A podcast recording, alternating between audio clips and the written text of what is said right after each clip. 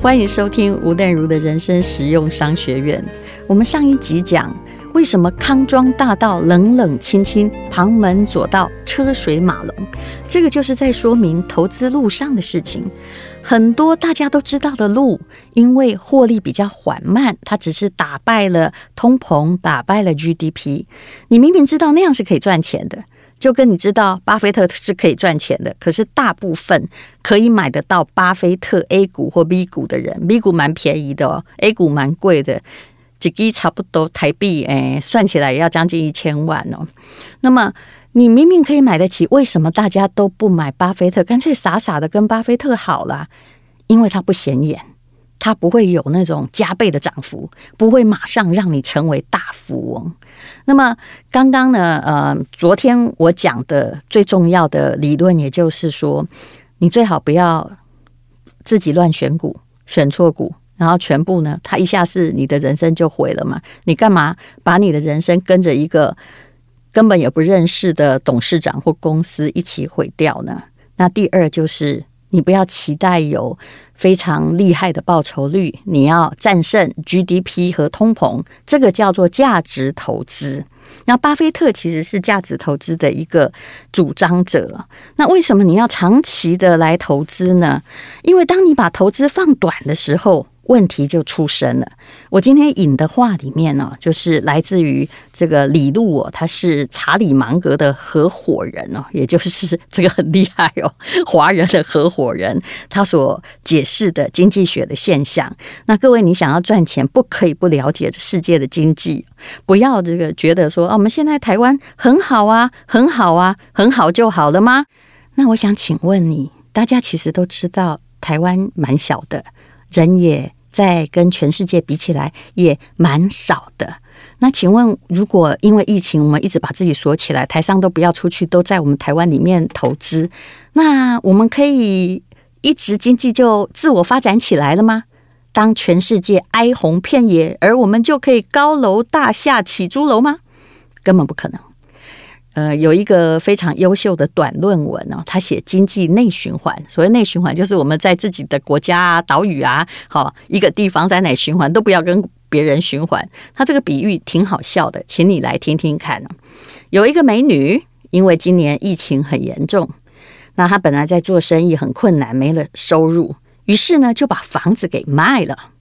买房子的是一个帅哥，经过了讨价还价，终于成交了。哎，成交之后，两个人越看越对眼，竟然好上了，而且结婚了。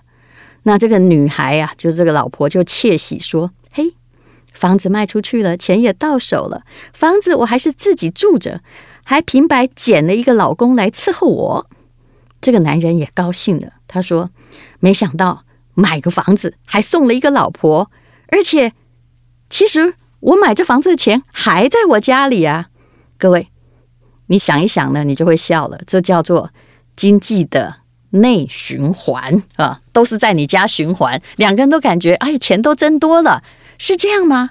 那请问，经过了这个循环，大家都很高兴之后，那下个循环要在哪里呢？没有地方去了。你总不能再离婚，然后再嫁娶一次吧？啊，那再离婚就要把这个损失记在这个账上啊！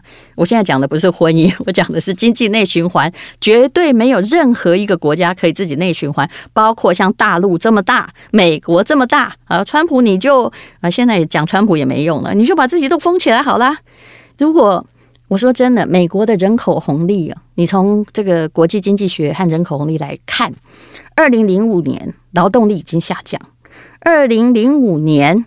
人口红利也到死亡交叉点，它为什么可以蓬勃这么多年？是因为戏骨的开发能力，还有他们的科技能力吗？当然有。可是呢，最重要的还不是这个，而是他们的新移民。因为这是一个可能比较民主的，人类都可以比较有发展的国家，所以你的子弟要到美国去留学，你给他带来了啊，墨西哥移民带来了大量的劳力，东方的移民带来了大量的财力，还有大量的智力，使这个国家不断在蓬勃发展。可是我也说真的。当人口红利过了死亡交叉点，也就是二零零五年之后，当然我不是说所有地方都不会涨。比如，如果你家在美国的中央公园，纽约的旁边或曼哈顿岛，它还是奇货可居。不管怎么样，脱手再烂的房子可能都有人买。但是其他的地方，尤其是乡下，可就不是这样的哦。好，那么我们讲到的价值投资，也就是说，你必须要把你的财产投在值得的资产上。刚刚有说过，呃，上一集我有说过，一八零二年的时候，一块钱美金到了二零二零年，或者是二零零二年，好了，随便你怎么算都差不多，因为一算两百年嘛。一块钱的购买力剩下了五分，就少掉百分之九十五。而一块钱的股票，如果在一八零二年一直到我们现在的话，涨的是一百三十万倍，多一个万哦，不是只有一百三十倍。那么它的差异就在于 GDP 还有通膨的成长，你到底用你的钱盖过去没有？不过人生不满百，常怀千岁忧。因为我们真的活不过两百年，所以你不用算这么久。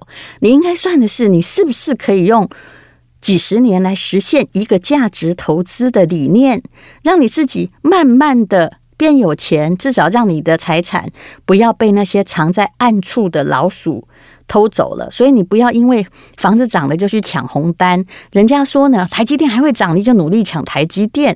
那有些东西虽然看起来很稳固，可是。任何的孤注一掷都是不对的，那一定要做长期投资。那当然最成功的就是巴菲特了，他用他自己的五十年实践呢，给你了一个概念。什么概念呢？投资人可以通过长期不懈的努力，真正的建立自己的能力、判断力，而对于某些公司。某些行业获得超乎别人更深的理解，也就是归纳出自己的投资的判断哦。然后这个判断呢，还高出所有其他人更准确的判断。你有没有发现，五十年不容易啊？等一下我会告诉你如何不容易。也就是在别人哀鸿遍野的时候，一个真正的有理念、有判断的人，他还是可以老行仔仔啊。那。这个观点呢，经过了五十年，它还成立，就表示价值投资啊是成立的。那为什么会有市场呢？其实市场的存在，其实五十年来大多数人都是赔钱的。那还好啦，就是其实人的最大的希望，就是在你活着的那个时候，你还有点钱花。嘿，那其他你看不见的嘛，哈。那么市场的存在，就是要发现。人性的弱点哦？那你的心理呢，就会投射在很多的市场的变化里面哦。好，我们不要讲巴菲特，好不好？我们就讲这个施生辉，他用他自己也证明了啊，四十三岁之后他没工作了。然后呢，一直到现在呢，呃，超过六十岁的，他们家每年呢，呃，花了一百万，然后培养大三个孩子。当然，他们三个孩子都没有出国留学，都念国内不错的大学。然后。呃，一家人还可以过得很好啊，他自己也可以懒懒的，只要把握原则投资就好了。那他目前当然今年他主张的是你去买这个零零五六的 ETF 就好了。当然，我说真的，我也有一堂课叫做没有真正的被动收入，就算是买 ETF，拜托你把灌进来好不好？啊，万一他真的是太厉害了，比如说施生辉举出了一个。K 线哈，你看不懂的话，你去问股票的营业员就好了。那 K 大于八十的时候，哎，你可以出清，对不对？然后 K 小于二十的时候，那你就多买一点。其实基本上是准的。可是明明告诉你，这几十年来、二十年来都是准的，为什么你迟迟没有开始呢？其实答案是他赚太少了。那我也听到一位股市天才，他自己当然打败大盘了，他就说那个呃。不只是赚太少了，而且里面有内扣的手续费。我说对，这当然知道，但是你必须要相信你的聪明财力可以打败大盘呐。其实连巴菲特大部分的时候他都没有打败大盘，他只是维持着跟大盘成正比的涨幅，这个就了不起了。那么至于你想要去参加这个很聪明的人的股友社或者是什么什么社的，那你想要跟着打败大盘，跟着瞎着眼。跟着一个聪明人打败大盘，那你还是一只盲眼的老鼠啊！好，至于价值投资是什么？其实你可以采取一个这个比较懒的方法啦，也就是其实行业的市场的不确定因素很多，那你可以去看一下，说未来到底需要什么样的行业呢？到底不需要什么样的行业呢？那如果你自己真的要靠自己的能力来选股，那你就去选一个未来所需要的行业。不过呀，谁说的准？今年在三月多的时候啊，特斯拉曾经跌到七十几块啊！你明明知道那个是未来所需要的行业啊，请问你买了没呢？当然，你身为台湾人有很多理由说，反正我不能买美股，来不及开户啊。可你知道人家现在涨了四百元呢？现在我前不久看是四百七十几块。你明明知道电动车是会行的，但是你没有买。那所以人类哈，有时候我们都是这个啊，心理哦很远大，但是行动呢很侏儒哦。也就是说，你。不需要自己在那里自作聪明的在选股，你不如啊去买那种一篮子好股啊！不管你买什么，因为我们这里并没有接受任何广告，也不真的特别推荐哪一个 ETF。你去买你买得起的东西，还有去买，万一它破产的时候，黑天鹅真的来的时候，你不会一下子没有筹码的东西。如果这个二零二零年三月。很多人很聪明，那时候呃，疫情还没来之前，哦，赚了很多钱。但是疫情一来，那个股票一熔断，把你所有的资产全部熔完了。那请问后来的涨幅，你到底可不可以参与？我的答案是你根本不配参与，因为你已经完蛋了，没有钱了。好，那我们来看为什么要长期投资。嗯，我希望你有听上一集哈，因为我们讲了一些数字，可是蛮简单的。我们用美国股市的平均回报来看，因为这放诸世界皆准嘛。你不要说就用台湾股市的平均回报来看，小市场里面发生的波折会比大市场里面更大、更影响深远，而且并没有所谓的这个泛世界皆准的全面性。呃，你来看，我们刚刚说过，一块钱的美金，如果你投入股市哦，两百年是一百三十万倍，但是每年的平均回报大概就是六点六、六点七趴的复利率。所以复利，爱因斯坦说它是世界八大奇迹，它很可怕。仅你应该跟他拉趴想那这个一百两百年可以变成一百三十万倍呢？但是如果用短期来看，有时候你赚不到钱。也是用美国股市来看，从一九四六年到一九六五年，不好意思，那时候我还没出生哈，啊，一九六五我刚出生哈。那么它的美国的股市的平均回报率是十趴十趴来了，在下面的十五年，就是我出生之后的那十五年呢。其实你有没有觉得我们好像在一片穷之中在过日子？对，那。的确，一九六六年到一九八一年，不但没有增长，而且连续十五年都在跌。所以你要是刚好坐上那十五年哦，你真是买什么也都没有用了，你只有跌更多。再来哦，再来，在接下来的十六年，也就是一九八一、一九八二开始，到一九九九年，它用几趴在生长。现在告诉你的，我刚跟你讲六点六趴，它是叫平均速度，你用开车来想就知道了。可是每十年的平均速度还真不同呢。到九九年呢，它从一九八二年到一九九九年，它的速度是十三点六趴哦。可是又来了，在接下来的十三年中哦。也就是 一直活到了一九九九哈，到二零一几年中，中间还有一个金融海啸哦，它的长期的价值都是下跌的。著名的经济学家凯恩斯有一句话叫做 “In the long run, we are all dead”，反正长期我们都会死的嘛。啊，还好我们的时间很有限哦。那绝大多数的投资人呢，通常我们的投资记录大概是十几二十年。那如果哈你有幸或不幸哈，应该是不幸赶上一九八一、二零零一、二零零二，告诉你啦，不管你是个天才还是怎样，所有的天才都只有在多头时出现，请大家一定要记得这一点。天才在熊市的时候死得更惨啊！这十几几年来哦，如果你真的不管你多聪明哈，你的投资都是负的。如果你刚好赶到一九八一、二零零一、二零零二。之前投资过股票，然后已经退出不完的人，大概可以知道我到底在说什么。可是呢，哈，在其他时间内，每个人都可以觉得，反正牛市时天才一大堆，股有色老师一大堆，丢笔的一大堆，因为他们常常什么都没做，乱买就有百分之十四的成长。其实你不需要依靠天才，如果那个市场运气好，大趋势向上，怎样你都会赢的。那么有一个问题呢，其实才是真的，有没有比投资指数更好、更可靠的，在不同年份里面，能够以超乎指数的回报来保障我们的财产，来赢得更多的财富呢？答案呢，也还是你一定要做长期的价值投资。你对未来的判断很难。那投资通常是在对未来做预测嘛？那真正要了解一个公司行业，要判断它未来五年、十年的状况，说真的，这真的不是一件容易的事情啊。那最重要的是什么呢？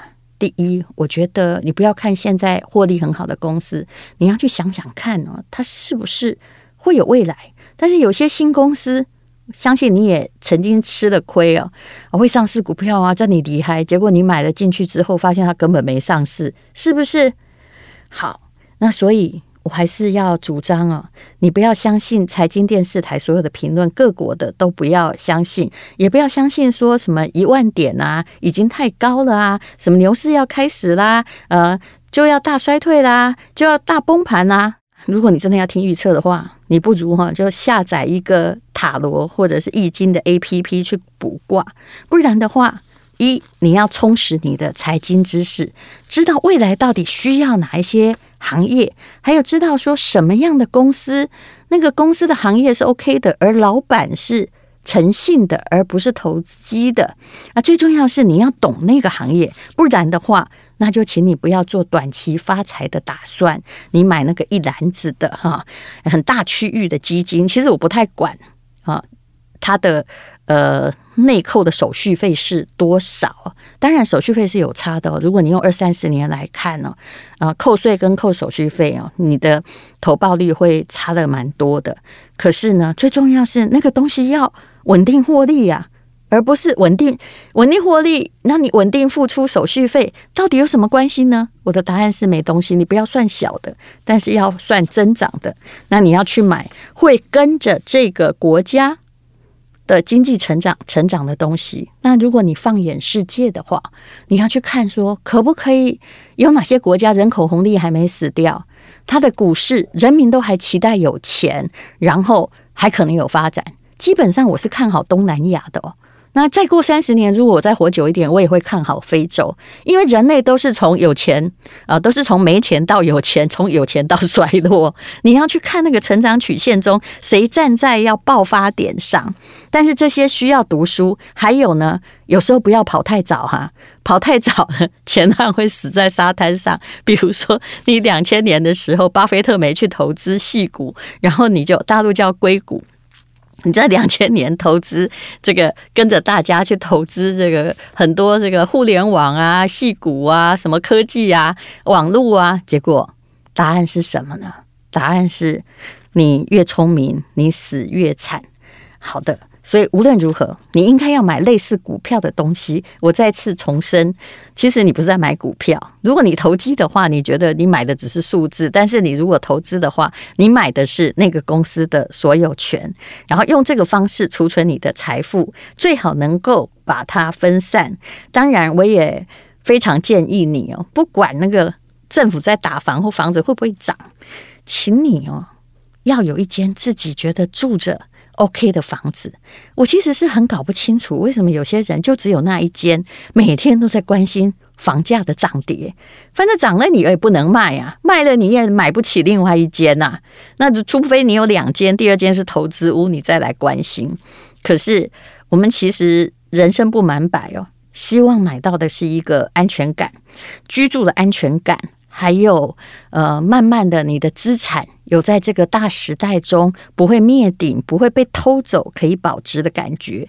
于是呢，我还是觉得价值投资、长期投资是重要的。那像我这样忙碌的人，我曾经说过嘛，我就如果我一个月需要十万块，以目前来算的话，那我可能需要蛮多张零零五六，算起来呢才会有十万块。我算的大概要买到呃五百张吧。你每个月就会固定有十万块可以用，一直到老，你股票还在哦，你只要领利息就可以用。那大家觉得说，哇，这个五百张好难存哦，大概一个月买一张哦，也要存个这个复利算起来要存个二十几年。对，答案你算对，因为你不能只算那个，我刚刚说过，它配的利息你不能花嘛，这个才叫复利，你拿出来花怎么叫复利呢？那如果呢，你二十年，说真的，如果你从就算你现在四十岁。那、啊、你开始每个月买一张，你到六十岁还真的够退休诶，而且它会经随着这个 GDP 还有通膨的系数在成长，二十年不是一段很长的时间，你还是可以存到那个数目。最怕的是你不开始，还有呢，就算你六十岁好了，那你现在好像在二十年就八十岁，很老，对不对？但是有开始总比没开始好。但你同时要做一件事，叫什么？赶快去练身体。尽量不要得癌症啊！那我们实在没有办法保证我们会生的是健保有保的那个病，没有保就很麻烦了。那你可能呢，可能要在医疗保险要聪明的买保险，但是你千万不要用保险帮你理财，保险就是保险，理财就是理财。你越搞混，你会越惨。就跟很多人呢要加入一些直销，他说：“哎呀，我们是要给大家带来健康。”还要共创财富，我常常对这种混淆很不以为然。就健康就是健康啊，财富就是财富。那啊，不要把很多东西混在一起的话，那么你才会有自己的价值投资的真正主张。谢谢你收听吴淡如的人生实用商学院。